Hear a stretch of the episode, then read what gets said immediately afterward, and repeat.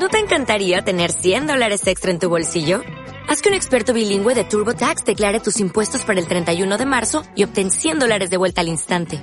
Porque no importa cuáles hayan sido tus logros del año pasado, TurboTax hace que cuenten. Obtén 100 dólares de vuelta y tus impuestos con 100% de precisión. Solo con Intuit TurboTax. Debes declarar para el 31 de marzo. Crédito solo aplicable al costo de la presentación federal con TurboTax Full Service. Oferta sujeta a cambios o cancelación en cualquier momento.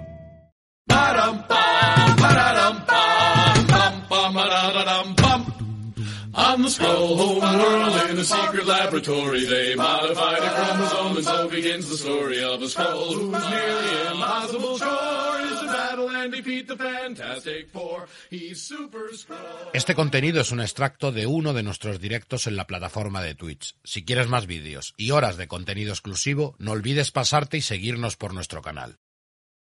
Mundo Skrull. ¿Y tú? ¿En quién confías?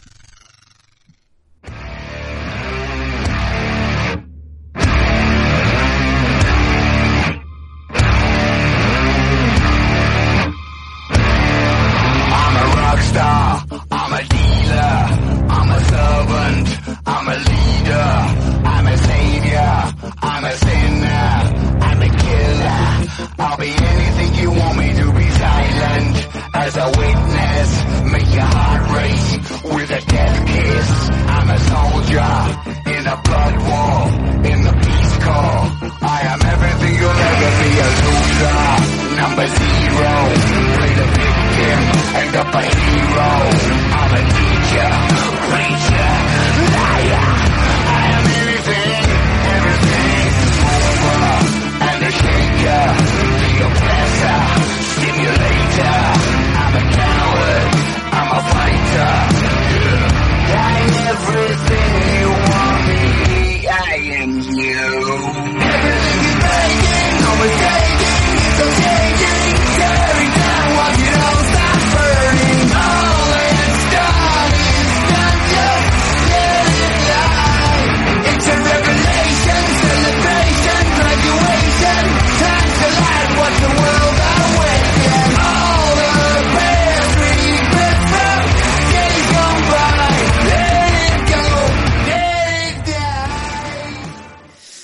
Venga, voy con la primera.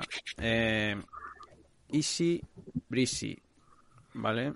De Ji Yang, que es una autora mm, china, ¿vale? ¿Es china? Sí, era china. Eh, que bueno, a- en su momento, pues bueno, se fue a estudiar a, a Italia, a Bolonia, si no me acuerdo, si no recuerdo mal, a la Academia de Arte, y es donde se ha afincado y vive actualmente, ¿vale? Hace poco estuvo también firmando ejemplares en, el Festival de Angoulême, ¿vale? Y, y bueno, pues mm, nos trae esta obra de la mano de Nuevo 9, eh, que, oye, mm, dentro del catálogo de, de Ricardo, de Nuevo 9, es un formato pequeñito, es como los de el, ¿cómo se llamaba? Banana, Banana Soul, ¿vale? Es el mismo formato con su sobrecubierta, su tal, y, y- y mola mucho, está bastante bien editado. Eh, entra dentro de esta línea bastante juvenil, por así decirlo.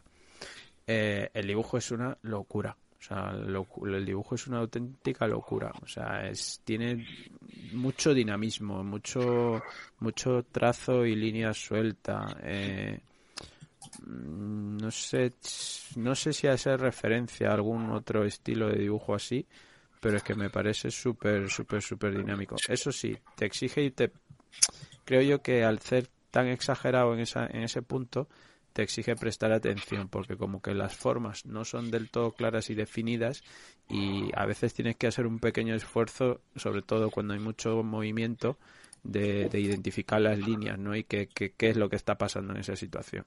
Pero, pero no, a mí este tipo de dibujo así me, me, me mola, me mola un montón y me llama mucho la atención.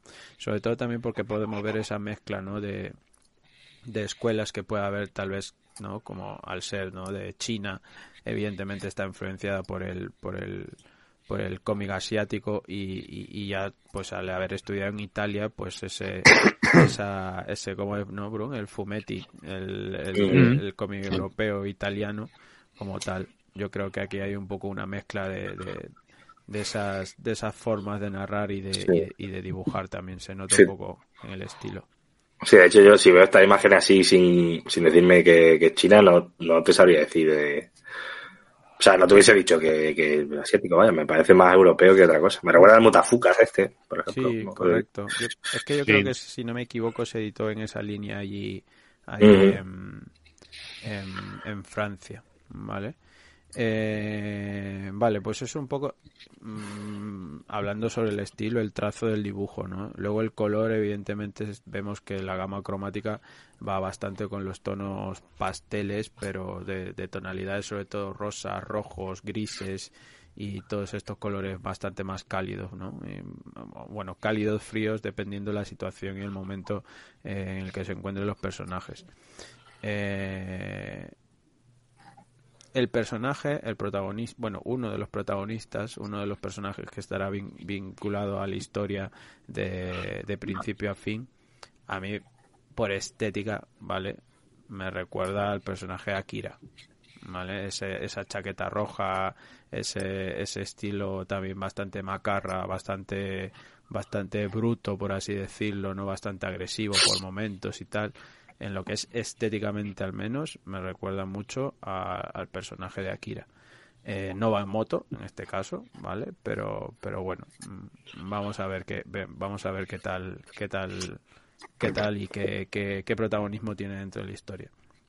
En lo que es el argumento, ¿vale? Eh, es una cosa que, que, que tenía en común las obras que traigo hoy, es que es muy simple el argumento. O sea, es básicamente eh, estos tres chicos, mm, pues de un colegio, de un instituto, que, que, que, que, bueno, se podrían clasificar, ¿no? Tenemos ahí a uno que es pues el que va con gafas, el, el, más listo de la clase, el que siempre lo sabe todo, y luego está el otro grupo, que estás, pues eso, los más macarras, los más ¿sabes? Los más ahí que, que siempre están pendientes de todo y, y, y, que, bueno, que de vez en cuando, pues, los malotes de clase, básicamente. Lo que pasa que esta variedad de actitudes que tienen los personajes, en algún momento dado de la historia, van a encajar perfectamente porque se van a ver envueltos en una situación en la que cada uno va a tener que pues tirar entre comillas de, de, de esas características y de esas habilidades que tiene.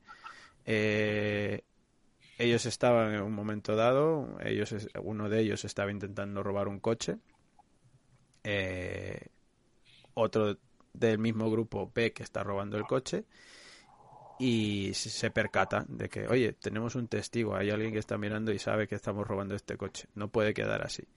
Pues lo que hacen es meterle dentro del coche y darle una paliza, ¿vale? Lo que pasa que mientras que van conduciendo y toda esta situación extraña, eh, se dan cuenta que hay una niña dentro del coche.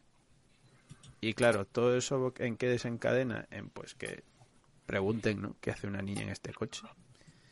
Eh, la niña, que es por, por así decirlo, el punto tierno o el punto eh, que suaviza también todas estas cosas, todas esas actitudes de los personajes, hace que tengan que aunar fuerzas porque realmente lo que está pasando es que eh, la niña había sido secuestrada y el coche en el que ellos habían robado era el coche del secuestrador que por algunas circunstancias no se encontraba en ese determinado momento en el coche.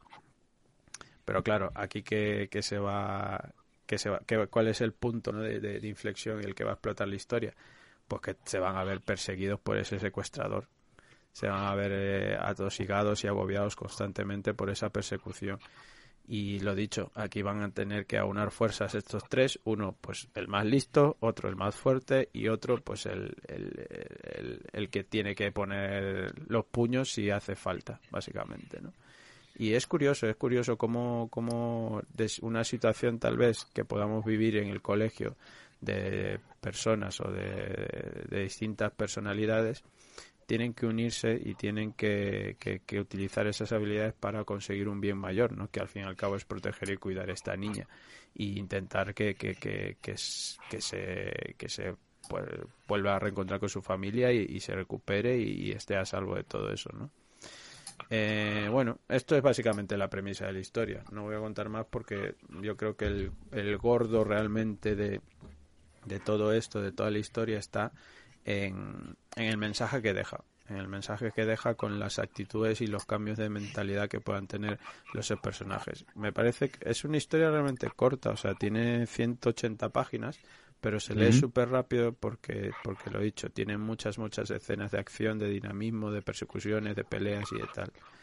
Y lo he dicho, aunque haya contado, creo que igual me he pasado un poquito en cuanto al argumento, eh, lo que realmente importa o lo que realmente tiene, o a, o a mi punto de vista le da valor a la obra, es el desarrollo de los personajes. Que en tan pocas páginas y en una historia siendo corta, eh, haya evolución en los personajes y notes esa, esa transformación, ese cambio y, y, y que tal vez, pues bueno, acabes con la frase tal vez un poco típica, ¿no? Que los buen, ni los buenos son tan tan buenos ni los malos son tan malos, ¿no? En algún momento dado tal vez el, el malo se convierte en el bueno y el bueno se convierte en el malo. Así que, que nada, no, no voy a comentar más. Eh, me ha gustado mucho, me ha gustado mucho, me ha flipado el dibujo, el dibujo es lo que me ha, me ha encantado, eh, la temática y todo también me ha gustado, me ha llegado a conectar, me parece una buena una buena mezcla entre historia y dibujo, me parece bastante redonda la obra y oye, me, me abre la puerta a conocer a esta autora y a que, pues bueno, a ver si nos trae más cosillas de, de esta Ji Yang, eh, autora que, bueno, lo he dicho, es china, pero que vive en Italia hace mucho tiempo y, y que, y que también podemos ver un poco de su arte en otras obras y disfrutarlas. Así que ahí lo dejo. Ji Yang y Sibrisi de Nuevo 9, publicado pues eso. de Nuevo 9, tomito de rústica con sobrecubierta. Claro, este tiene bastante buena pinta, ¿eh? Me llama la atención. A mí me gusta. es bastante corta, bastante rápido de leer, pero más allá del argumento, si lo lee, en mi punto de vista, me gustaría que la gente se centre en eso, en los personajes y en la evolución que tiene, el cambio que tiene. Vale, pues voy con la siguiente. PTSD. ¿Vale? Estas son las iniciales eh, de, por así decirlo, ¿no? de una enfermedad, de un trastorno eh, que tienen que tienen algunas personas, ¿no? Y aquí el autor, eh, a ver si lo digo bien, eh, Singelin, ¿vale? Eh, en este caso lo publica Grafito Editorial, es un tomito también de, de rústica, ¿vale? De tapa blanda. Y más de lo mismo me llamó mucho, mucho, mucho la atención por el tema del dibujo. El apartado gráfico me parece una barbaridad. Eh, son acuarelas, ¿vale? Este proyecto salió adelante sobre todo porque en su momento salió en crowdfunding. Esto lo lanzaron como crowdfunding, pues daban ciertas recompensas y tal. Y, nada, pues por suerte salió adelante y luego pues ha sido editado directamente por Grafito Editorial. Eh, voy a ir con el argumento antes de, tal vez meterme un poco más en el dibujo. Y es básicamente eh, está la protagonista que vamos a tener, que ahora mismo no me acuerdo cómo se llama. Creo que era Jung, si no me equivoco. Perdón si me equivoco, ¿vale? Es la esta chica de pelo rosa que vemos en- en la portada. Eh, vemos que, ha sido una militar, ha sido una francotiradora, eh, ayudaba mucho a su equipo, a su grupo. Eh, es más, en, much- en muchas escenas de flashback da a entender que le salvó la vida a mucha gente. Pero claro, si la guerra se termina o, ya no eres útil en el, en, ese el grupo militar para el que estás bueno, sirviendo y regresas a una sociedad que, que, que no eh, que no cuida a, a sus a su gente que ha luchado en teoría por su país, por todo esto, eh, que bueno, es que es una crítica también que hemos visto muchas veces, ¿no? En el propio Estados Unidos em, o en muchos países los, los que regresan de la guerra no regresan precisamente de la mejor manera posible, sobre todo psicológicamente.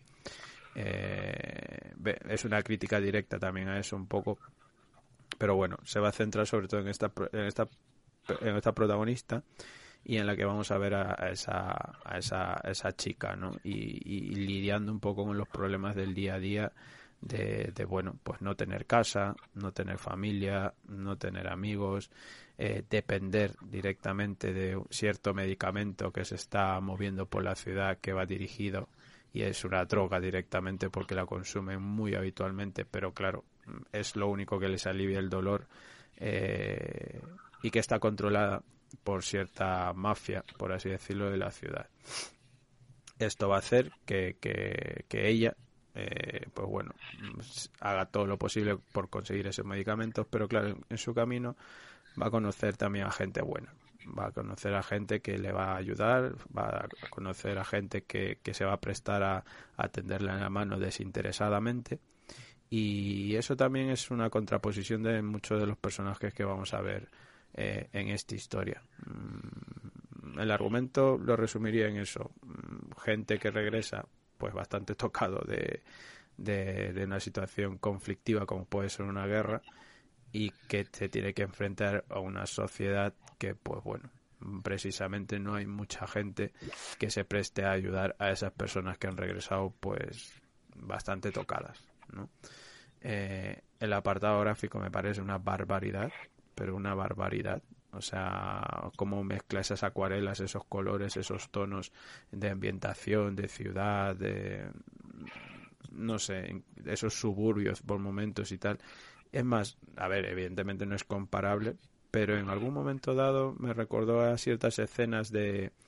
de de la, de la serie de animación del, del League of Legends, ¿no? De cuando vemos a los personajes en ese suburbio, en esa oscuridad, y luego cuando resurgen y afloran y, y, tal vez se ve una parte mejor, la parte más bonita, por llamarlo de alguna manera, de, esa ciudad. No sé, me, me recordó un poquito a eso, así, haciendo memoria ahora.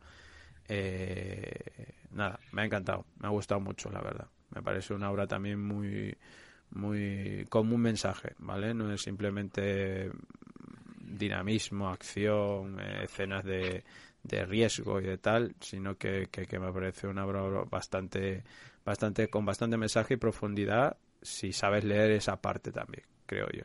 Porque en el material extra eh, el autor cuenta un poco eh, el por qué decidió escribir y tratar sobre este tema, porque el tema le surgió eh, mientras investigaba para realizar otra obra, le, pare le, pareció interesante desarrollar esa idea y se, y se, y se lanzó a, a, contar este, a hablar sobre esta enfermedad, sobre esta, esta, este trastorno de estrés postraumático, ¿vale? Que no me salía bien el nombre, que es los que sufren sobre todo pues la gente que ha que ha sufrido o ha pasado por momentos bastante chungos, ¿no? Y que, y que psicológicamente pues les, les, bastante.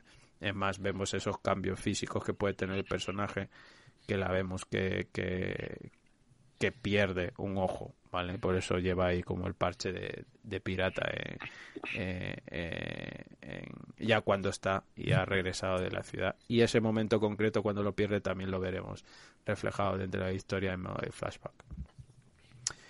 Eh, nada, PTSD, ¿vale? De Guillaume Singelin y publicado por Grafito Editorial.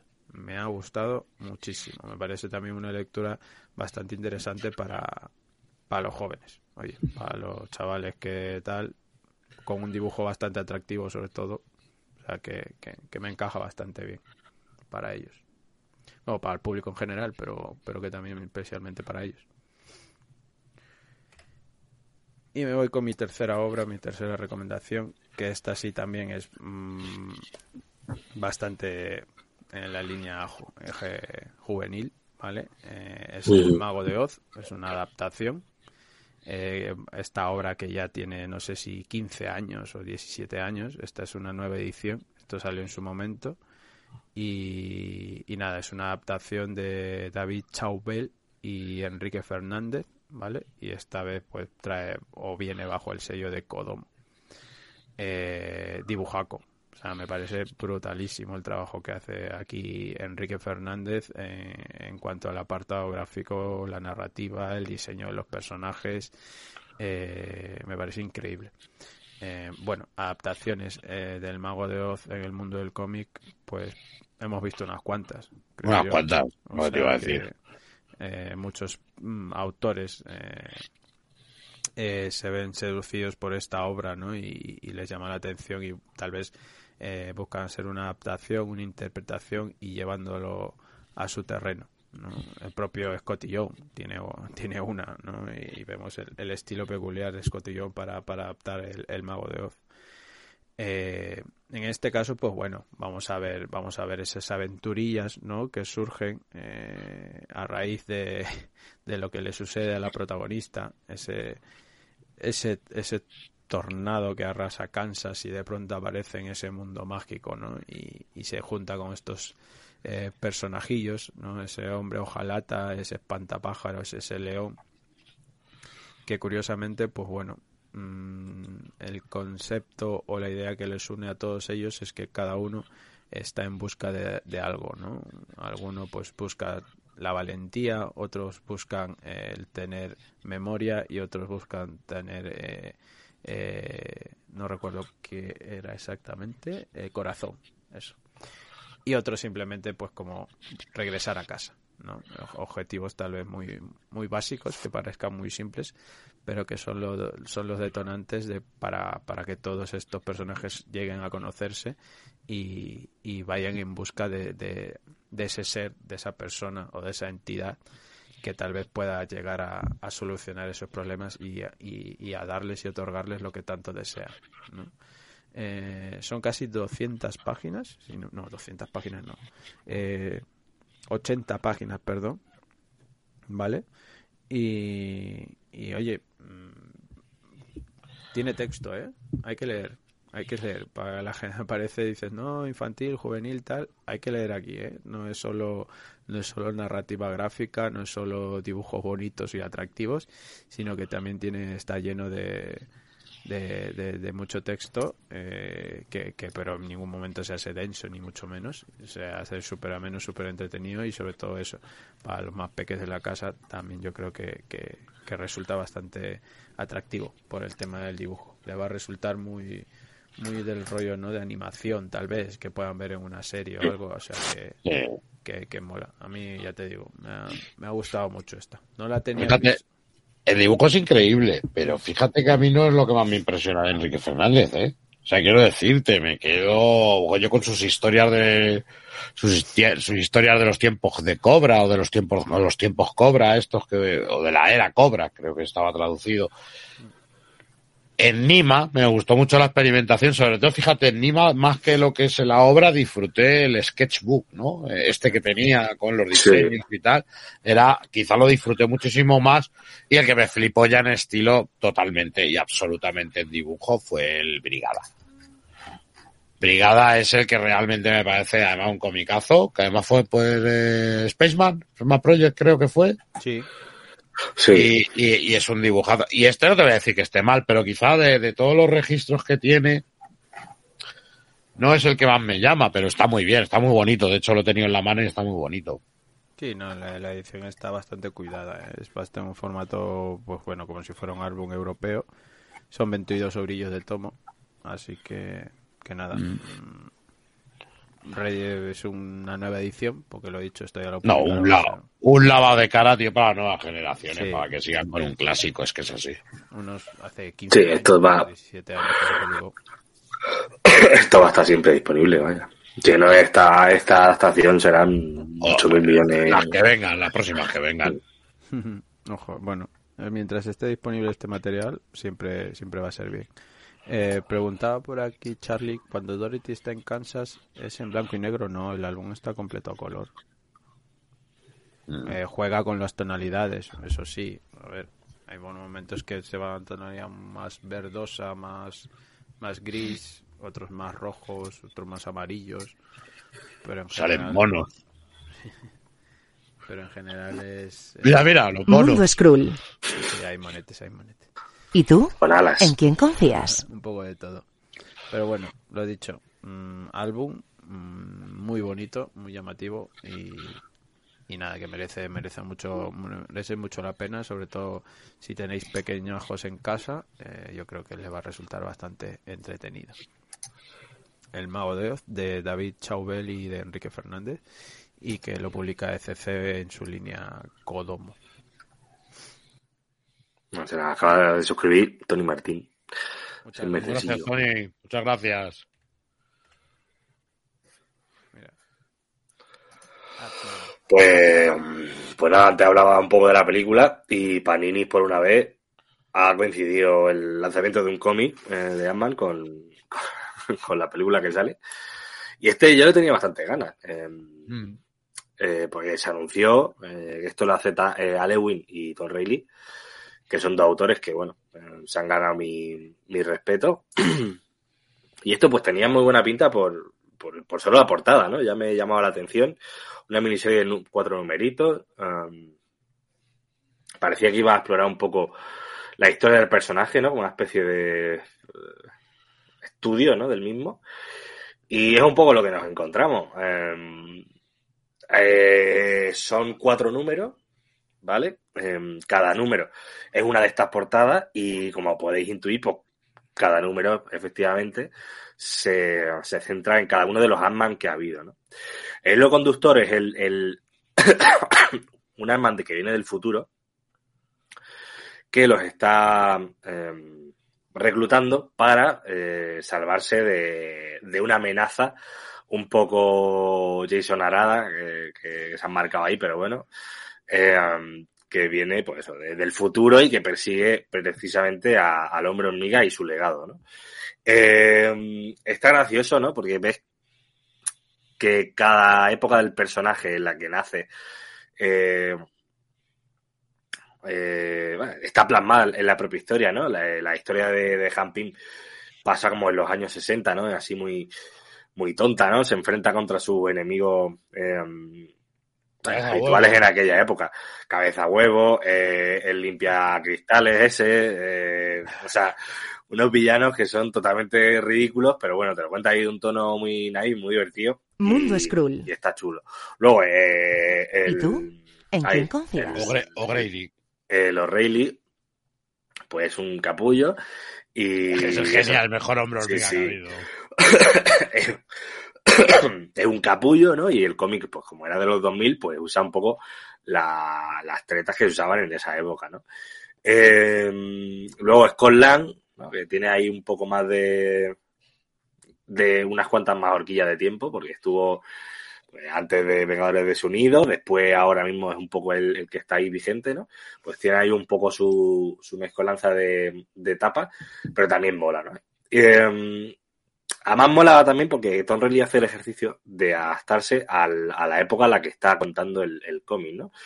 Eh, ya no solo el dibujo, sino el, también el color ayuda muchísimo a, darte esa sensación de, vale, me estoy leyendo un cómic de los 60, me estoy leyendo un cómic de, de principios de los 2000 y un cómic de, la actualidad, ¿no? Ahí hay una mezcla de estilos, pero que, que, que mola porque están hechas con, con cabeza, ¿no? Es una historia bastante simpática. Yo creo que si te apetece algo de, de y por precio, ¿no? Y por longitud, es muy, muy buena, muy, muy buena opción. También te sirve para conocer un poco el personaje, ¿no? Porque te hace ahí un resumen de toda su carrera y de, pues, sus enemigos, su, su alto y sus bajos en, en la historia, que ha tenido mucho este personaje, desde luego. Y, mm, y mola mucho. Eh, la pega que le pongo a este tomo, pues, ha hecho la cosa que le gusta hacer a Panini, que cuando un tomo se, queda, se va a quedar cortito y baratito, pues te meten un, un número de clásico y ya te, te meten ahí 24 o 26 páginas de más y, y para adelante. A mí esas paginillas no me aportan mucha cosa. Eh, está chulo porque ves un poco los personajes estos eh, tontuelos que aparecen en, en el primer número de, de Han Pym, pero no aporta nada y precisamente creo que, que si me lo hubiese quitado y me hubiese eh, ahorrado un par de brillos en el cómic, mucho mejor. Eh, es autoconclusivo totalmente, ¿vale? Eh, aunque hay una secuela eh, anunciada, no, que no, no tiene nada de secuela, sino el mismo ejercicio, pero con la avispa. Que no sé si ha salido ya en Estados Unidos, todavía no, no, no, no lo tengo ahí en el radar, pero vaya, en cuanto llegue aquí, me lo pillaré y espero que esté al nivel de esta, porque ya os digo, esta me, me ha gustado bastante, me ha divertido y, y eso, ahora que está todo el mundo igual con Ant-Man que quiere conocer un poco más, si no te quieres meter en cosas más clásicas del personaje, eh, por ejemplo, de lo de O'Reilly que no está disponible, eh, pues no está disponible, no te lo puedes pillar. El tochal de, de, del Ant-Man clásico no es para todo el mundo y esto, pues bueno, eh, yo creo que sí que, que es bastante más accesible, baratito, eh, cortita y al pie, ¿no? Eh, bastante recomendable. Echarle un ojillo si, si podéis, eh, porque me ha molado.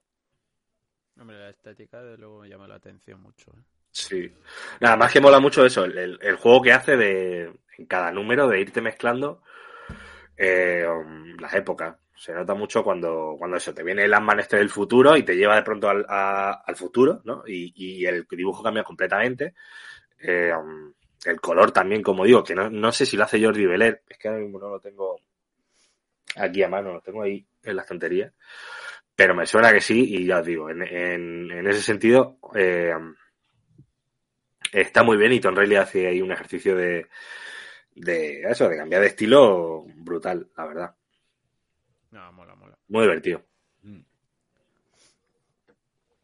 A mí me llama la atención que la verdad es que a mí el tomo, la parte esa del material clásico. hostia, Yo es que me, me lo pillé sin verlo, ¿eh? pero me, es, es lo típico que me toca los huevos. Porque quiero decir, el, el tomo creo que, si no me equivoco, costaba eh, 16 pavos. Pues pónmelo a, a 14, 13 euros, ¿sabes? No pasa nada. Si no te sale muy rentable, pues bueno, ya me cobrará 60 pavos en un tochal. Mm, tranquilízate, Panini, pero no me metas material Yo no me lo he pillado para rellenar mm, donde no, no pega. Pero Yo bueno, no me lo he pillado por eso, porque me ha pasado ya, y es una manía que tenían hace unos cuantos años. sí, Eh, yo no me lo pillo ya por eso. O sea, sinceramente, porque no, es que no me mola ese estilo de relleno, tío, que te meten. Sí, además que es que es relleno que no te aporta nada, no son extras, no son nada del propio cómic, ¿sabes? Pues me- eso pues, me molaría más, ¿no? Pues, o sea, lo, lo entendería, plan de bocetos, diseños de personajes, este tipo de cosas, pero una historia de Ant-Man de los 60 ahí sin venir a cuento porque el personaje aparece en una viñeta del primer número, pues lo siento Panini, pero métetelo por el culo. Pero bueno, en cualquier caso es un tomito baratito. No, no se va mucho de precio, pero vaya, me, me, cabrea eso. Y poco más. A ver qué tal está el de la avispa cuando salga. Y, nada, me mola mucho también el diseño de, del Ant-Man nuevo este del futuro que aparece. No sé si esto tendrá luego repercusión en la continuidad. Me molaría, porque lo que te cuentan aquí, al menos ese Ant-Man del futuro está chulo. Y ya ver qué tal. Pues nada, Hombre Hormiga, siempre Hombre Hormiga, eh, de Alan Wing y Tom Reilly. Eh, Panini Comics. A ver qué más Mm. traes. Pues nada, eh, no, esto es de Dolmen. que he tenido la suerte de, de participar en este tomo, eh, haciendo la portada y unos cuantos logos, etcétera, etcétera. Pero bueno, lo traigo porque es un polla. O sea, da igual que lo haya, que lo haya hecho yo, que lo haya hecho Brun, que lo haya hecho. Te ayudo. Este cómic hay que, hay, hay que tenerlo porque es una, una maravilla. Eh, Carlos Trillo, Enrique Brecha, eh, ¿qué más queréis? O sea, no, no, Bueno, no, ya- pareja, ya- pareja. ya está el pescado vendido. O sea, con esos dos nombres ya no, no tenéis más excusa que pillarlo. Alvar Mayor es la historia de. Que por cierto, esta, esta portada no es la definitiva, ¿eh? La Dios. Bueno.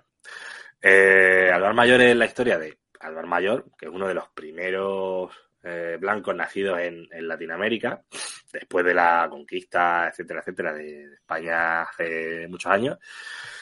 Y bueno, este tío pues se dedica a hacer de, de guía explorador, ¿no? Para la gente que va allí eh, a buscar, pues lo típico que se buscaba en aquella época, que si el dorado, que si el tesoro de la ciudad inca perdida, que si no sé cuánto, que si no sé qué. Em, entonces, claro, eh, en un principio cuando lo coges, te piensas que va a ser un cómic eh, pues de aventurillas, ¿no? Un poco, pues eso, aventuras de me voy para acá, me peleo para allá, pero ves que conforme vas leyendo, que se lee bastante rápido, a pesar de que es un cómic antiguo y, y tenga una pinta de ser bastante denso, vas avanzando la historia y se va poniendo como todo súper onírico, súper poético, súper pausado, súper eh, no sé cómo, cómo describirlo eh, exactamente. No sé si, estoy intentando buscar una comparación para que sabáis, para que sepáis de, lo que os hablo. Pero es un cómic muy, muy especial. Tiene un tono muy, muy melancólico, ¿no? Eh, vamos a conocer poco a poco lo, la historia del propio Álvaro Mayor, ¿no? De cómo se relaciona él con la gente, con los propios nativos de, de, de allí de Latinoamérica. Además está eh, por la zona de Perú. Y, luego todo eso acompañado con el dibujazo de, de que ya os digo, crea una atmósfera, un juego de blanco y negro totalmente impresionante. Hay algunas páginas que son un espectáculo absoluto y ya os digo, a mí me, me parece una de las mejores eh, lecturas que, que he hecho yo lo que lleva de año. Tiene pinta de que los otros dos tomos que quedan van a estar por el estilo y tengo muchas ganas. La verdad es que me siento bastante afortunado de haber participado en esto. Así que, que nada, yo os recomiendo a todos encarecidamente que le echéis un vistazo. Si os gustan cosas rollo, no sé, eh, eh, corto maltés, es que creo que es lo que más me viene a la cabeza. Ese tono así un poco melancólico, medio filosófico, ¿no? Que te meten a veces alguna frase de esta sentenciera que, que te pone un personaje súper carismático, ¿no? Eh, está muy, muy bien. O sea, me, me ha me ha encantado y le tenía muchas ganas y la verdad es que ha, cumplido mi, este- mi expectativa totalmente. Yo ya solo por llevar el apellido Breche en la portada ya me merece mucho Sí. la pena. Trillo, brecha y pie, tío. Sí, sí. Autor de la BD. Autor de la BD, sí. Oye, pero eh, me alegra, a ver, me alegra, pero también mm, lo bueno es que no, no paran de editar eh, material de Breccia, ¿eh? Porque ahora Sí. dentro del plan editorial de Ricardo de Nuevo 9, también por ahí anunciaban un tomito de, de, de Breccia también, o sea que, que- ¿Pero brecha padre o brecha hijo? hijo, hijo. Hijo, ¿no? Sí, no, la verdad es que. mm, No, y FC también, ¿no? Estaba sacando. Bueno, su línea que tiene, sí. Mm. No, Astiberri el que sacó lo de versiones, sí. Y bueno, y de Carlos. Trillo igual, de Carlos Trillo gracias a que lo que saca con, eh, con Enrique Breche, con otros autores, pues está poco a poco saliendo también lo de, lo de Carlos Trillo. Digo yo que se animarán algún día también de, de sacar lo que hizo con Eduardo Riso. Sí. Ojalá. Yo lo- la única pega que le pongo a todo esto, mm, ya por pega de, de coleccionista 100%, 100%, es que está todo un poco repartido, ¿no? Me gustaría tenerlo un poco más eh, una biblioteca. homogéneo, ¿no? Sí, algo así. Pero bueno, no me voy a quejar, porque creo que están todo bastante bien, bien editados, no tengo ninguna queja en ese, en ese estilo. Eh, pero vaya, todo lo que sale de esta gente yo me lo pillo sin, sin pensar, vaya. Ya, eso sí. Es, es verdad que, bueno, cosas de brecha de Carlos Trillo ah, lo han sacado ECC, lo ha sacado Dolmen, lo ha sacado. Astiberri, Sí. está un poco repartido en- y en distintos formatos, pero, pero bueno. A mí mientras Sí, me ya está mal, lo tengo ahí todo junto y es pues una y para arriba para abajo. Pero bueno, lo entiendo, tampoco me molesta, creo que, que se disfruta, pero bueno, me hubiese gustado tenerlo en la estantería guay, pero eh, son pijotadas. No, bueno, pero mientras que tengamos el material ya vamos bastante bien. Es como las cosas de Topi, que era- cosas de Topi era como, uff, pues está jodida Sí. la cosa. Sí, yo de Topi me, me- un dibujante que me flipa, pero no tengo nada suyo. Eh, No, porque los únicos que han sacado, aparte de los saldos, que no me acuerdo ahora mismo de quién eran los saldos. ni idea. No me acuerdo de quién eran los 001 ediciones. 001 edición sacó algo de Topi, pero era anteriormente, no me acuerdo los saldos y sé que, por ejemplo, Ponen Mon tiene también alguna cosilla, ¿eh? Actual, bueno, actual, de hace 4 o 5 años. Sí, pero Sí. Ya, no, lo- ya te digo yo que ya no lo tiene. No, seguramente, seguramente. Pero Topi no me acuerdo, yo me lo pillaba, todo lo que tengo de saldo, pues son unos tomazos, tomazos, ¿eh? Sí, sí. Son tomazos gigantescos y tal, y a un tamaño eh, que, que- que es esplendoroso. No, y además que lo de Topi era increíble, la producción que tenía, el nivel que tenía, ilustraba Biblias, ¿sabes? O sea, es que era Sí, sí, brutal. a mí Topi es de mi referente absoluto, vaya. Me pasa eso, que, que aquí ha tenido mala suerte. No, no tenía... No, aquí sí, porque aquí estoy mirando y hay unas colecciones de Topi que, que tela. Mm. Pero aquí es que en España tuvo muy, o sea, tuvo muy buenas ediciones, pero era otra época, hijo, no se le hacían caso. Nadie sabía quién era Topi, qué coño. Ya. Hmm. Pero bueno.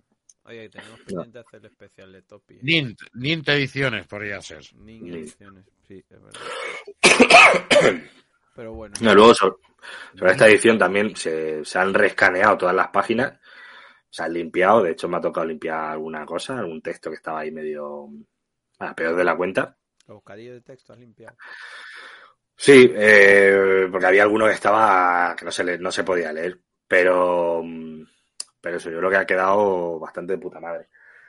Además la, la edición ha quedado chula, el rollo como la de trazado del planeta, una cosa así. Con la tipografía para leerla con la lupa, ¿no? Sí. No, esta, este se lee,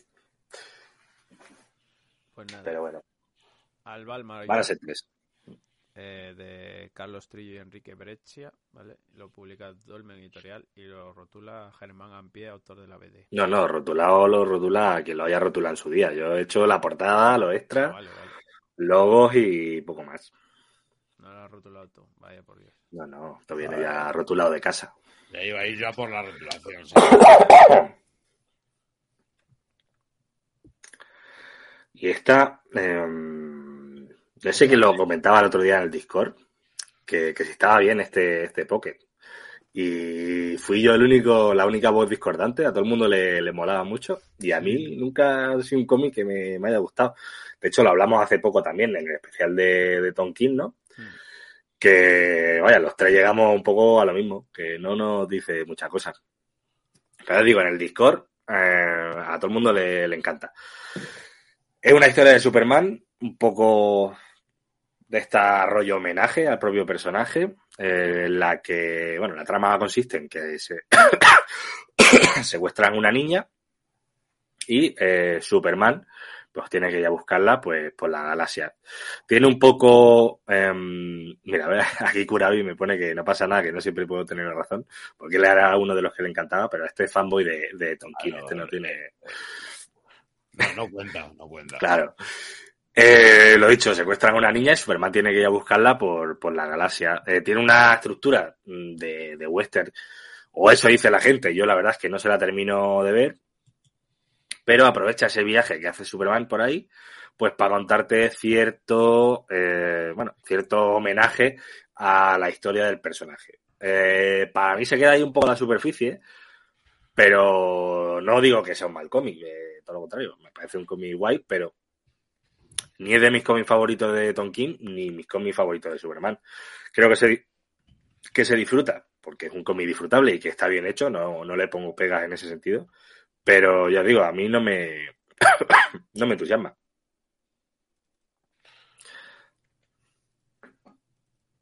¿Qué te Se pasa, quedan vosotros, cabrones. ¿Han muerto Germán? Ah, No, no. es que a mí no, a mí no me gustó, a mí no me gustó. Me pasa como el de Supergirl. Son dos cómics que, bueno, están ahí entretenidos y tal, pero no.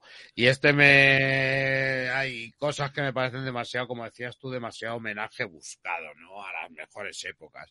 Entonces, suena mal, ¿no? Pero se me va a quedar como... Se me queda como un All-Star a medio gas. Sí. Sí, además que mm, la, la conversación de Discord fue un poco esa, en plan de... Que no me acuerdo que lo preguntaba, no sé si fue al Roba, de hecho. Que, preguntaba que si estaba guay. Le digo yo, joder, pocos tienen mejores historias de Superman. Y le dije precisamente el Alestar, ¿no? Y la gente, el Curabi este que no tiene ni puta idea, dijo, no, Alestar es una mierda, no sé qué, está, está de puta madre. Que All Star es una mierda. Sí, está. sí. Se ha respondido el solo. Yo no sé ni, ni cómo lo aguantamos al pobre, pero bueno. Se, ya se hace de querer al final. Hombre, compararme All Star con. con, con Ay, Dios mío. Ay, Dios mío. Ay, Dios mío. Y mira, y mira que, y mira que Tonkin. Ah, no, mira. pero- Pone que Alestar está sobrevalorado. nah, Ah, tampoco. claro. Tampoco. Eso. No, para nada. No, tampoco.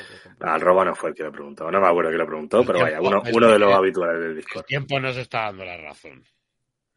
Ya está, All Star a día de hoy. Es un comicazo que es que lo está diciendo un tío que no es fan de Superman, ¿no? Pero creo que que, a ver, sin ser fan, pero que tienes que estar. A ver, un tío, tú muchas veces no eres fan de X personaje, pero te has leído y te has releído todo lo que has tenido que leerte, ¿vale? Sí. Y yo que en ese cómic sí que pillo las cuatro, cinco, bueno, cuatro o cinco cosas, las doce cosas, todos los aspectos de Superman. Pero bueno, es que el Star es otro nivel, es otro nivel. En esta, pues en esta, no sé, es un intento de humanización, pero es que me queda demasiado corta, me queda dema- no, no es- me es trascendental, no me... Sí, a mí es que me pasa eso. Está chulo, veo, veo las intenciones, me, me gusta, pero Sí. no, no me parece excelente. No, no veo nada aquí que no haya visto en, pues, en, otras cosas. No veo nada que me haga tener que comprarla. Y Sí. sobre todo, Ahí es donde voy. Yo creo que a Tom King los personajes top, por así decirlo, de alguna manera, como puede ser Batman y Superman, todavía no se le han dado del todo bien, ¿eh? O sea, No. todavía Puede no, ser, ¿eh? Puede no- ser. no le ha dado un tratamiento que digas, hostia, me quedo Igual es porque no le de- Superman de Tom King. O sea, Igual es porque no le dejan. En plan, él metería a, a Superman ahí deprimido por la guerra, pero supongo que, que no le dejarán. te queda más con su Mr. Milagro, con su visión, con sus, con sus Mm. Stretch Adventures, no sé. Y hasta su Supergirl, pero Bueno, pero es que ahí está la dificultad, ¿no? De también. La dificultad. Hay di- dos personajes como Batman o Superman. Son dos personajes difíciles. ¿Qué haces para innovar? O innovas de que se te echan al cuello de qué mierda has hecho, o no haces nada y haces lo mismo de siempre.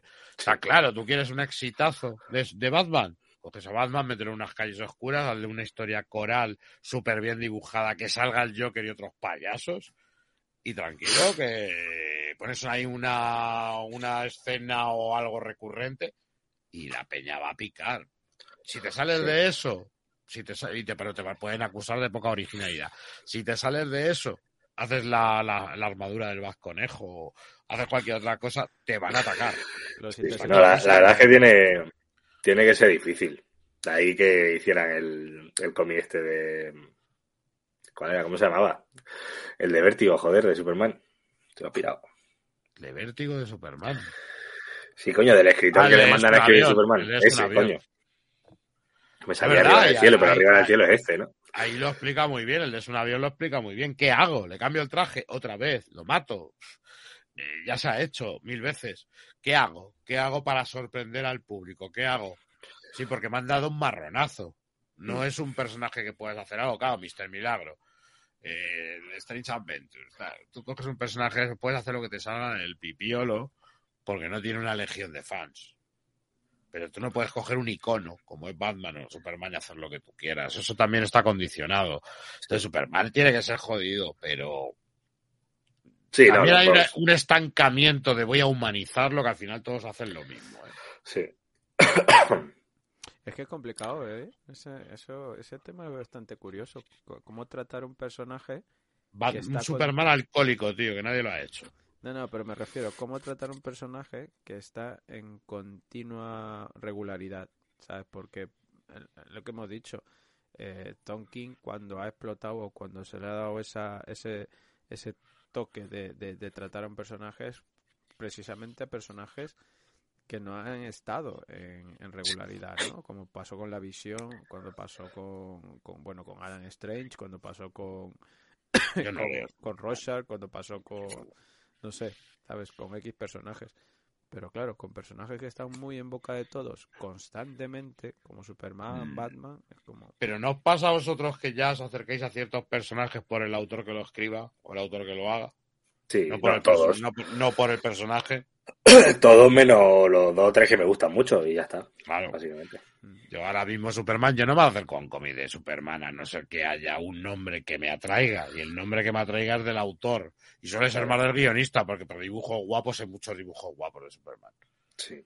Pero un guionista que le dé un nuevo enfoque o que vea así y tal. Y por eso me acerqué también a este de Tonkin y no me dio la misma impresión. No me, no me, culpa mía, y lo dije en el programa, a lo mejor es culpa mía porque me esperaba algo más, ¿eh?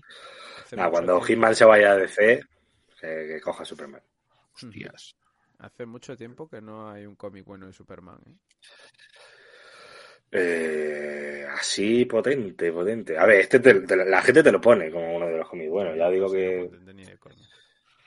no de mm, uno no. más. Pero vaya, de Batman tampoco, ¿no? Bueno, lo de Sid Murphy, si acaso. Sí. Sí. No, Bueno, digo- pero y potente tampoco, simplemente que es que... Sí, no, pero potente, Ah, potente en cuanto a repercusión, eso, llamativo, sí. Sí. Pero de Superman, sí. no. Estaba. Tonkin, que, estaba Hombre, yo- Tonkin, que no daba a pie con bola en, en- en Batman, al menos estaba dando a los fans de Batman, les estaba dando un Batman que se podía leer y que al menos pues te hacía con esa historia de siendo una tierra diferente y todas esas cosas, pues eh, al menos te daba una originalidad y te permitía hacer cosas. Tonkin es que no, no lo hizo bien en yo le tengo muchísimas ganas al de Mark Russell de, mm, con Michael Arre. Que a ver cuando sale por aquí, pero todavía no, no lo han anunciado. A ese sí le tengo muchas ganas porque parece que, bueno, que van a cambiar un poco las cosas, ¿no? Igual se van un poco más a la Golden Age, a- bueno, a la Silver Age, mejor dicho, de, de Superman, ¿no? Un poco más loco. A ver qué tal. Pues bueno, pues mira, hemos derivado totalmente en otra cosa. Sí. Pero bueno, Superman arriba en el cielo de la edición Pocket, pues de Tom King y Andy Cooper, que oye, bueno, para A probar por 9.95 no está nada mal, eso sí. Sí, por 10 pavillos, si te pica, píllatelo. Sí, Está es chulo. cierto. Pero bueno,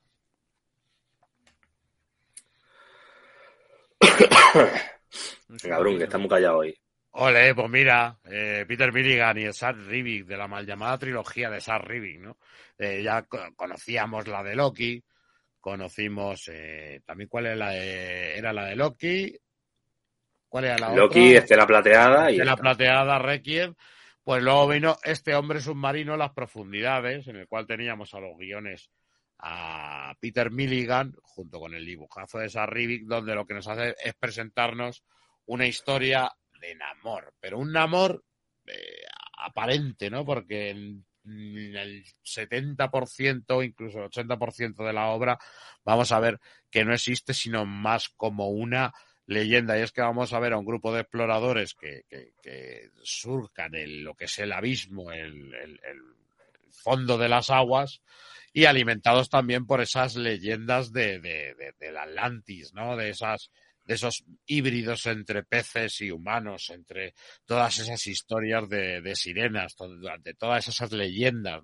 Que acompañan a la humanidad, pues se van a dejar llevar esa imaginación en esa exploración. ¿Qué es lo que ocurre? Que vamos a ver aquí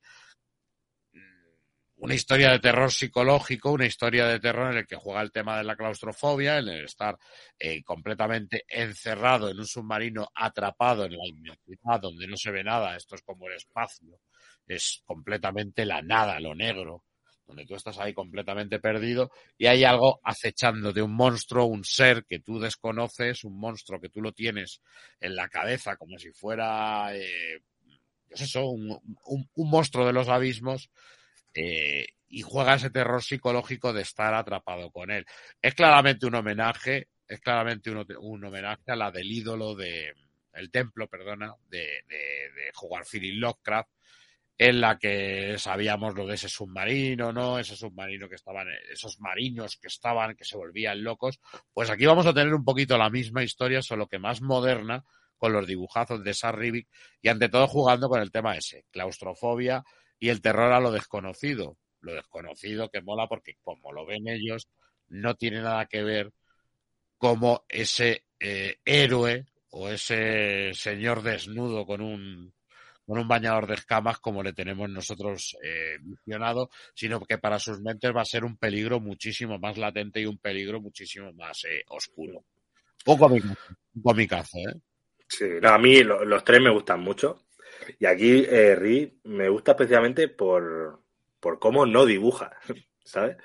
Em, esos vacíos, esas mm, páginas en las que a lo mejor no hay casi nada, salvo un elemento, ¿no? Te hace ahí muy, muy, muy miñolesco en ese sentido. Hace que, que lo que dices, esa sensación de claustrofobia, de, de- de vacío, esté ahí muy, muy presente. A mí me, me gusta mucho. Yo, yo completamente recomendable, ¿eh? Si os gusta además eso, porque no estamos hablando de un cómic de superhéroes, estamos hablando de un cómic, pues eso, de terror psicológico Sí. y de y eso, todo un homenaje a Howard Philip Lovecraft. Las otras dos han salido también en Marvel Hub, en Mahab. Pues ahora me, ahora me, El me Estela dejas- Patea sí, Sí, yo creo que el otro también, ¿eh? ¿Y, y el otro cuál era? El de- el de Loki. no, el Aquí de lo Loki llamaron Thor, ¿no? O ya No, saldrá. el de Loki no. El de Loki no salió. El este de la platea de Requiem sí. Y el ¿No llamaron aquí Thor y Loki o algo de eso? O igual estaba anunciado en el plan editorial, puede ser, y por eso me estoy liando. No, pues eso sí puede ser. Algo me suena. Pero bueno, la- las tres están de puta madre si podéis haceros con ellas, vaya. Eso sí. Sí, sí, sí. Más molaba antes el formato que tenían, que era Marvel Graphic Novel, que era un poquito más Sí. grande. No es los monstruos estos que te venden, era la Marvel Graphic Novel, tamaño europeo, por así decirlo. Sí, como un álbum Sí. europeo. Más alargado incluso que ancho como tal. Yo como las tengo las tres, ¿eh? Yo también. Y yo igual. Y además está También la mejor edición, ¿eh? Esa- Ahora lo puede encontrar de segunda mano. eh. Sí. El hombre submarino en las profundidades, pues, eh, de Peter Milligan y Sar Rivik. Pero me mola eso, lo del hombre ahí, el hombre submarino. El, el niño sin amor. El Claro, no, pero mola lo del hombre submarino, no han puesto Namor, no, van directamente el hombre submarino. Mola, Tal mola. Hombre, el Garras. Bueno, que lo pedíais mucho, que lo pedíais muchos. Vamos a ver, Ha triunfado. vamos a ver eh. cuán- Sí, vamos a ver cuán- triunfado. vamos a ver ahí a ver cuántos, porque no se van a encontrar en lo vendo que muchos creen. Sobre todo al principio. Todos venimos de una época del Lobezno de Larry Ama, del Lobezno más mutante, y es que aquí tenemos este Lobezno Noches de Madripur, donde lo que nos va a recopilar son los primeros números de su volumen 2, llamando volumen 2 al siguiente de la miniserie de cuatro números que hizo Chris Claremont con, con. Entonces aquí vamos a tener a esas historias de Lobezno en solitario. Tenemos que ponernos un poquillo en el mundo mutante, ¿ok? Eh, hemos estado viendo todas las series, sabemos que ahora estamos por, por Inferno, pues hubo un momento en el que el, universo Marvel, el mundo, creía que la patrulla X había muerto en su primera muerte, cosa que no es así. a- recuerda, esto es la caída de los mutantes. La gente cree eso y cada uno pues como que se desperdigó un poco. Y vamos a tener a nuestro querido Logan, el cual adapta una identidad nueva que se pone un parche y se llama parche. Un parche, o sea que... vuelta. Y el traje, hombre, también falta el Claro, traje. bueno, y un traje. Y, y- y el caso es que acaba en Madripur, que es una de estas eh, islas asiáticas perdidas, ¿no? De donde siempre se ha llevado el tema de la, de la piratería, donde siempre se... La típica ciudad sin ley, ¿no? Sí. Eh, se mueven los casinos, las mafias, la prostitución, las drogas. Entonces, Como una- Marbella, pero por, por Indonesia. Sí, más o menos. Sí. Y, y con, y con Lobezno con un parche. No con Espartaco Santoni, con Lobezno con un parche. Pues la historia va a ser un poco eh, eso, ¿no? ¿Qué es lo que hace Logan allí? ¿Cómo se integra? ¿Cómo incluso conocerá a sus nuevos aliados? ¿Cómo tendrá incluso ahí algo de relación con la, la manda más de uno de los, eh, de los pubs de allí, que es Tiger Ti- Tiger Tigre, se llamaba, que tiene muchísimo, muchísimo, eh, muchísimo poder. Aquí en este caso los eh, los villanos con los que luchará Lovendo son un poquito más de andar a pie, son realmente, pues eso, narcotraficantes, piratas, mercenarios y gente un poquito que tiene que ver menos con el, con el gel mutante. Aquí eh, Chris Claremont, una de las cosas que prácticamente hizo para que veáis también cómo pueden llegar a influenciar las, eh, lo que era la televisión, lo que era el cine en aquellos momentos, estábamos en una época en la que también se llevaba mucho Indiana Jones.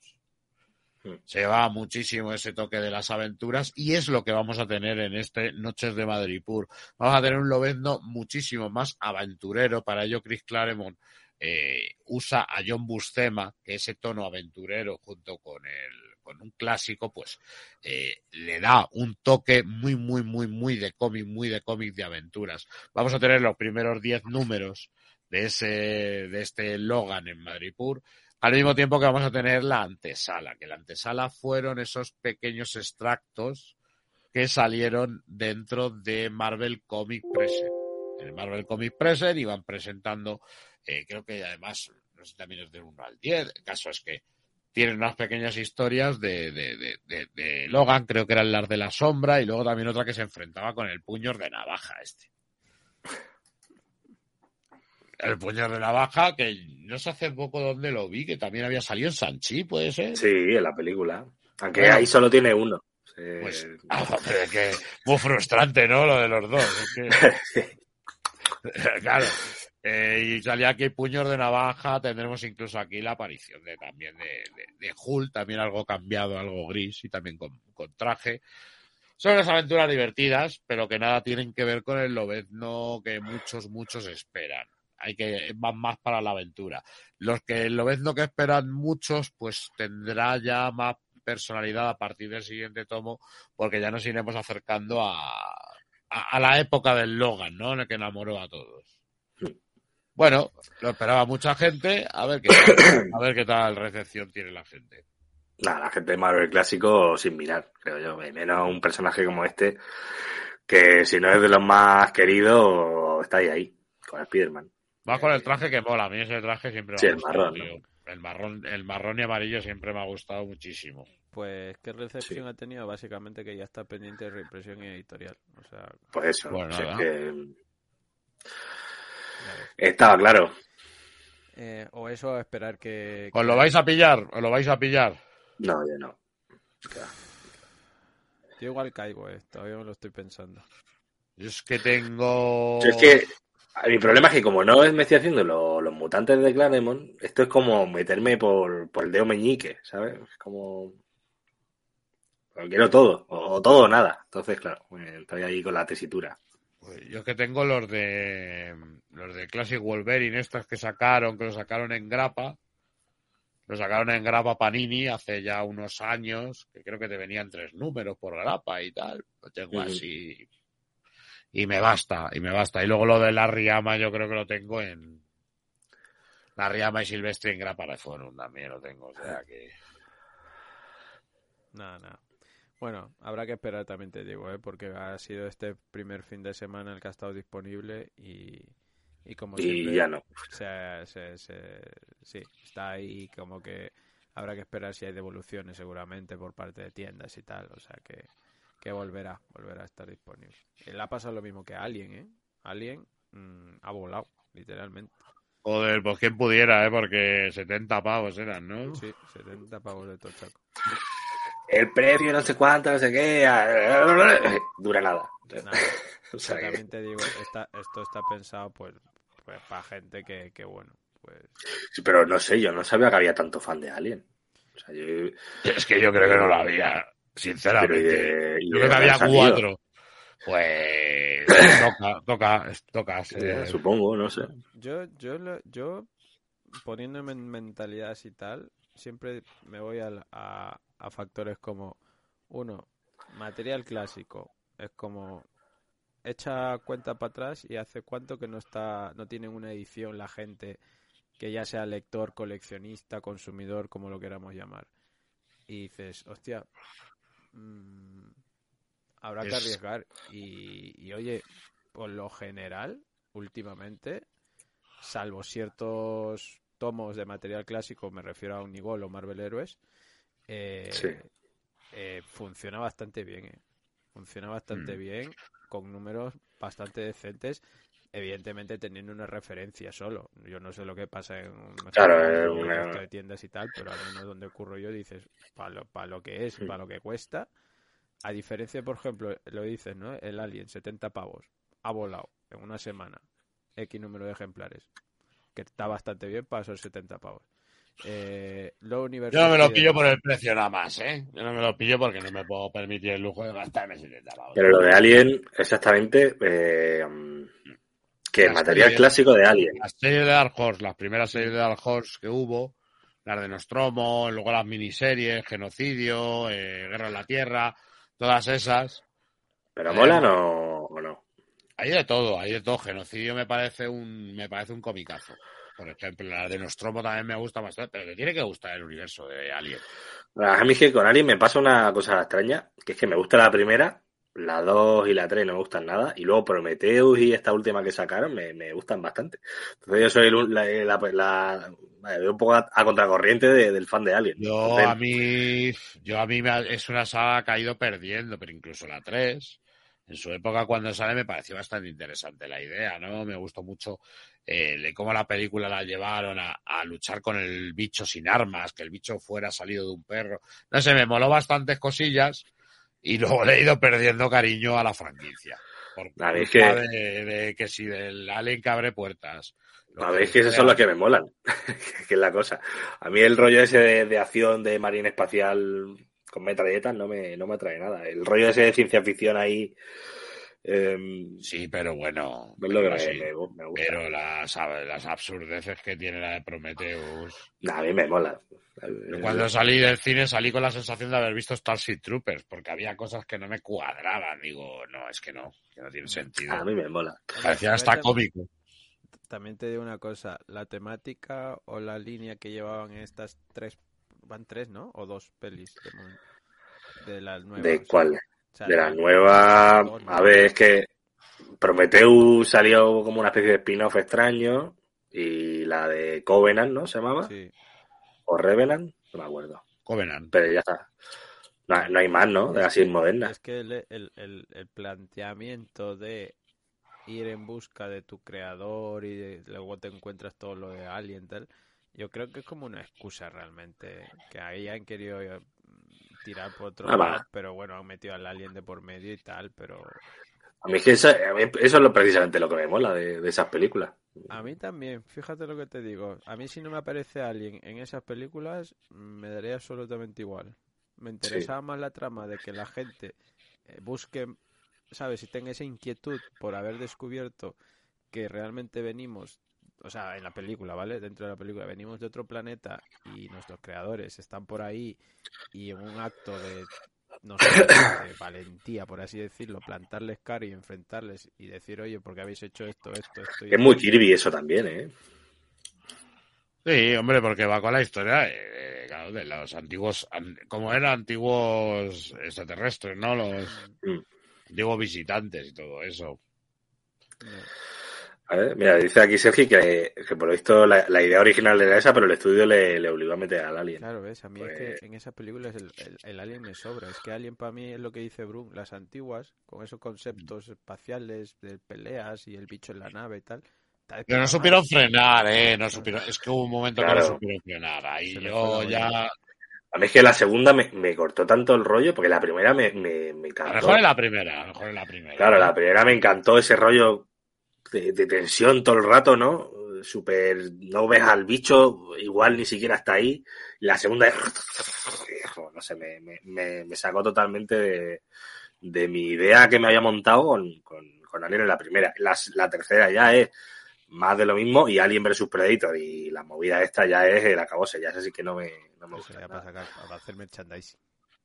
Sí, pero no sé. me- Claro, yo le he ido perdiendo cariño, yo estaba flipado con Alien, entonces estos cómics eran la única manera, porque todo esto es pre lo que estamos hablando, hasta la 3, ¿vale? Incluso hay una adaptación de la 3.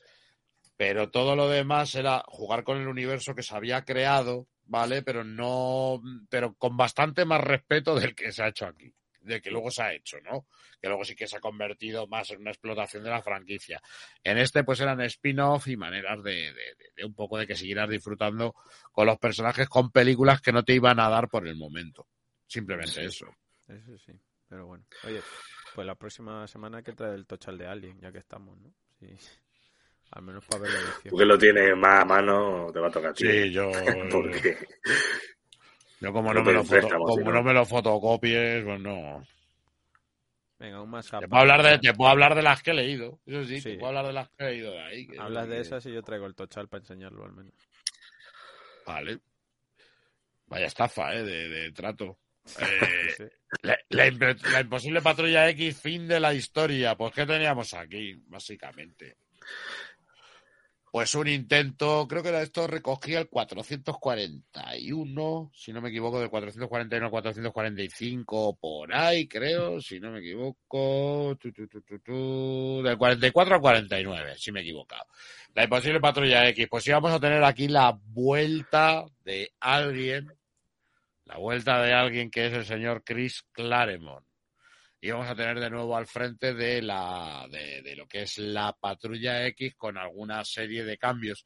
Y uno de esos primeros cambios, pues también iba a ser traer, por supuesto, a, a otro gran querido de la franquicia mutante como podía ser el señor Alan Davis. Y ellos pues elaboraron cierto grupillo nuevo e incluso eh, hubo un cambio de paradigma en lo que era en el, en el instituto de, de, Xavier y en lo que era la filosofía, donde iban a ser unos X-Men un poquito más ejecutores de las leyes que realmente, eh, de, la, de los crímenes que realmente repercutieran en los mutantes. Para ello, pues, ¿cuál sería el equipo? Teníamos a Kurt Wagner, por supuesto, a Rondador Nocturno, tendríamos a, a Logan, no podía faltar, a un San Gutier, que uno de los intentos que hizo aquí Chris Claremont es da, eh, mostrarnos un poco la madurez que había, que había adquirido. Teníamos a Sage, teníamos a Tormenta como, como líder de este, de este equipo, teníamos a Bishop y teníamos a, a Marberger, que Marberger, para el que no lo sepa, es Rachel, Rachel Summer, también llamada Fénix, que adquiría en esta época, pues, ese, ese nombre, ¿no? En un poco en homenaje a su madre. Su, bueno, su madre, entre comillas. Entonces, es, su, madre, déjalo en su madre. Sí, lo dejamos ahí. ¿Vale?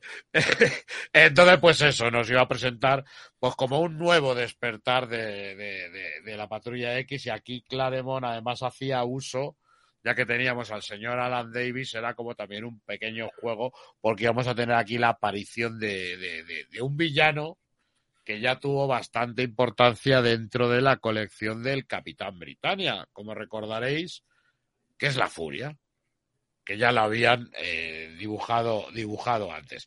Intenta volver a recuperar ese tono eh, más de familia, ese tono más de instituto, desde el minuto uno, cuando les vemos con esos famosos partidos de, de béisbol que tanto le gustaba hacer a los guionistas de los mutantes, en especial a Chris Claremont, pues es todo una es toda una revelación de las intenciones que tiene de volver a otorgar un pues un ritmo más fresco e incluso un, un nuevo lavado de cara a la franquicia mutante dándonos lo que él tanto había usado y que tanto estaban pidiendo los fans. Pero personalmente creo que fue un creo que fue un, fue fallido. Fue un experimento completamente fallido. Fue quizás llevar a la patrulla X o al intentar llevar a la patrulla X a un lado muchísimo más eh, clásico, pero que en esos años pues no llegaron, no llegó tampoco a no llegó tampoco a cuajar. ¿Es un mal tomo? No, no es un mal tomo, porque está muy bien dibujado, muy coquillo, y está pues bastante entretenido y era pues al fin y al cabo también era una, una especie de pistoletazo de una nueva etapa en la que tú te podías reenganchar a la patrulla X o a los X-Men con una con una nueva formación y con un, un, nuevo nivel de un nuevo nivel de historias, pues que teniendo a la furia, pues os podéis imaginar que tendremos Omniverso y tendremos eh, distintas realidades. No, Coipel aquí está irreconocible, ¿eh? El Coipel. Sí, ¿no? Pues ahí es Coipel. Bueno, Davis y Coipel. Es que esta parte es de. Ah, bueno, claro. Ah, sí, tú, tú gilipollas. Eh, no, sé por qué en mi cabeza estaba leyendo Peter Davis. Ah. No, sí, sí, entonces no he dicho nada. Pero bueno, me ha llamado la atención también que sea algo que hayan recuperado ahí en la serie de Mascaf, ¿eh? Sin haberle sí. dado una oportunidad previa antes y sin. No sé, porque creo que es un material un poquillo más para un lector completista de mutantes que realmente para alguien que busca en los Mascaf una manera por donde entrar. O una, es que... una algo para coleccionar la patrulla X, pues un principio de coleccionar la patrulla X. Es que los Mascaf ya se han convertido un poco en cajón desastre. desastre. Eh, que no sé yo qué tal esa decisión, pero bueno, eh, están metiendo ahí cosas un poco sin ton Esta una de ellas, desde luego. Pero yo esto no, no, lo tengo ni, ni leído. ¿eh? Luego yo lo tengo de, cua de, cuando salió en su día, porque a ver, venía Chris Claremont, tío. Luego siempre y un poquito. sacar un omnibus. Hmm. Sí, sí, sí, sí. Esto yo lo veis, esto lo van a sacar en Omnibus, dices. No, no, que digo que siempre luego está la opción de recopilarlo en Omnibus. Estas cosas. No lo, no lo sé, yo es que ya te digo que lo veo para un público muy debutante, ¿eh? no lo veo para, no sé. Hmm. Eh, dicen por aquí, Sergi, una preguntilla. X-Force de Chris Josh y Craig Kyle y el Magneto de Cullen Boom eh, sale el jueves, ¿correcto? Pues Lo sí, traeremos. pues, Lo traeremos. Sí, yo el, el X-Force le tengo muchas ganas. Um, van a ser dos tomos. Eh, macarrismo puro y duro, en plan de sexo, violencia, sangre por todos lados. La historia pues, em, te engancha un poco con los eventos mutantes de aquella época. Luego desemboca también en, en los X-Force de, de Remender, que supongo que vendrán después de esto y que mucha gente está esperando. Así que yo por esa parte lo voy a picar al menos. Y el magneto de, de y Walta, pues Walta guay, la historia sin más, pero es disfrutable. La historia Eh, llega a un punto que está interesante y llega a un punto que se pierde. Mm. Sí, a ver, lo mejor del tomo es Walta, sin duda. Aún así, la historia no está nada mal. Eso sí, Eh, si no os es- compráis el magneto, luego tenéis que comprar Axila. Sí, eso es lo que iba a decir, que, que te meten ahí el complemento, bueno, el complemento, el, el crossover con Axis y se va un poco a tomar por saco la serie, pero bueno, igualmente creo que, que sobre todo el principio está bastante bien. El principio mola, el principio mola, pero luego como que se va por otro lado, tío. Mm. Pero bueno, lo traeremos, lo traeremos. Sí. Más se salió en grapa, ¿eh? igual lo podéis encontrar por ahí barato.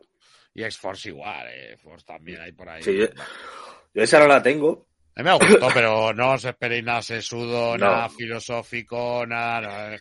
Son frases Bruce Willis por todos los lados, machetazos, disparos, chistes fáciles. Y yo estoy ahí un poco por ver. Me imagino que en el segundo tomo lo que te harán es recopilarte la saga de Necrosa. Mm. La recopilarán con, con el resto de colecciones, que estaban New X-Men y no sé qué, y no sé Eh. cuánto. Sí, a mí me mola, es como un poco post-noventerismo, pero, pero está chulo. Sí. Además, lo- los diseños esos que se que marcaron, eh, negro y rojo, siempre, siempre molan. Y más si los lees como adolescente, que me lo leí yo en su día. O sea que, Sí, es divertido, es chulo. divertido. Es divertido. que igual ahora me lo leo y digo que no da puta mierda, ¿no? Pero en su día me, me gustaron bastante. Mm. Pues nada, chicos, hasta aquí la sección de, de recomendaciones. Hemos unas cuantas lecturillas, así que, que nada, vamos a, a, a la siguiente traemos más. O sea que van a salir cosillas, pero mira, ya la de Patrulla X y Magneto está apuntada, Alien también está apuntada y unas cuantas cosillas más que podemos traer tranquilamente el próximo día. Así que hasta aquí en la sección de recomendaciones de, de esta semana, básicamente. Traemos de todo, de todo. Mundo Skrull. ¿Y tú? ¿En quién confías? O'Reilly Auto Parts puede ayudarte a encontrar un taller mecánico cerca de ti. Para más información, llama a tu tienda O'Reilly Auto Parts o visita oreillyauto.com. oh, oh, O'Reilly